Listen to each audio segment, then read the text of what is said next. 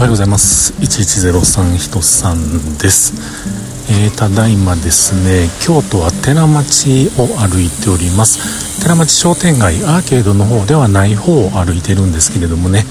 昔はここは電気街やったんですが今はもうほとんどそれがなくてですね何でしょうねこの通りは。もういろんなもん屋さんになってますけれども。今日はそこをちょっと歩いて今日はこの近くにある、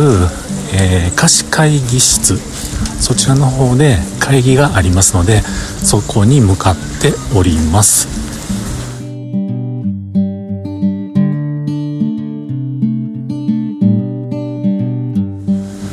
ということで今日も話させていただいております。1103と書きまして人さんと言います。よろしくお願いします、えー、風がね冷たい。もう秋というかちょっと冬に片足突っ込んできてんのちゃうのみたいなそんな感じなんですけれどもね。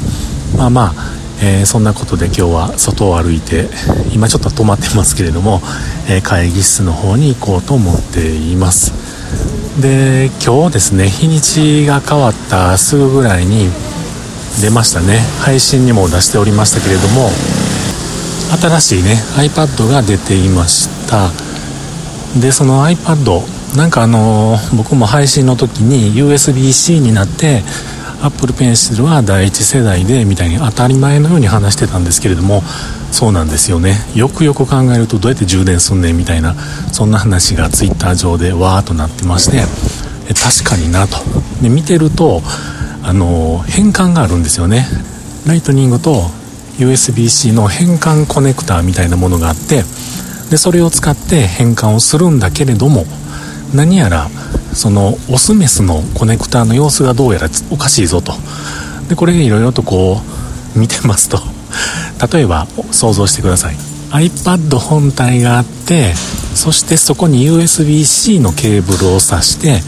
そして次に変換を挿してそして Apple Pencil を差し込むというそういう風なね充電方法。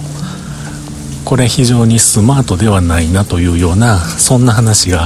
わーっとなっております。確かに確かに確かにあのスマートではないですよね。でも僕ねふと思ったんですよ。それってもしかしたら長いケーブルをベローンとねつないで充電しながら昔のデジタイザーのように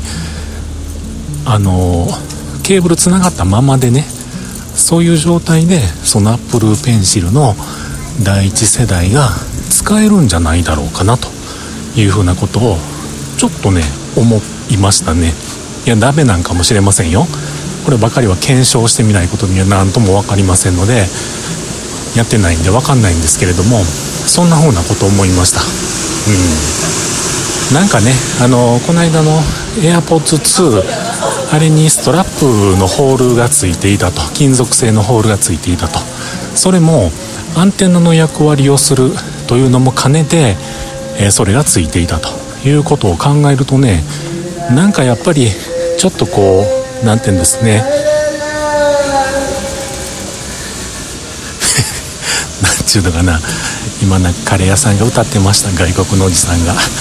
えー、何かこう意味があるんだというのがねついて回るやろうしというふうなことを思いますので、うん、そんな使い方もできるんちゃうかななんていうふうなことを思いましたという、えー、そんなこんなの今日はお話にしてですねちょっと会議の時間が迫ってきたんで実は歩きながら焦っておりますでは今日はこの辺でまた。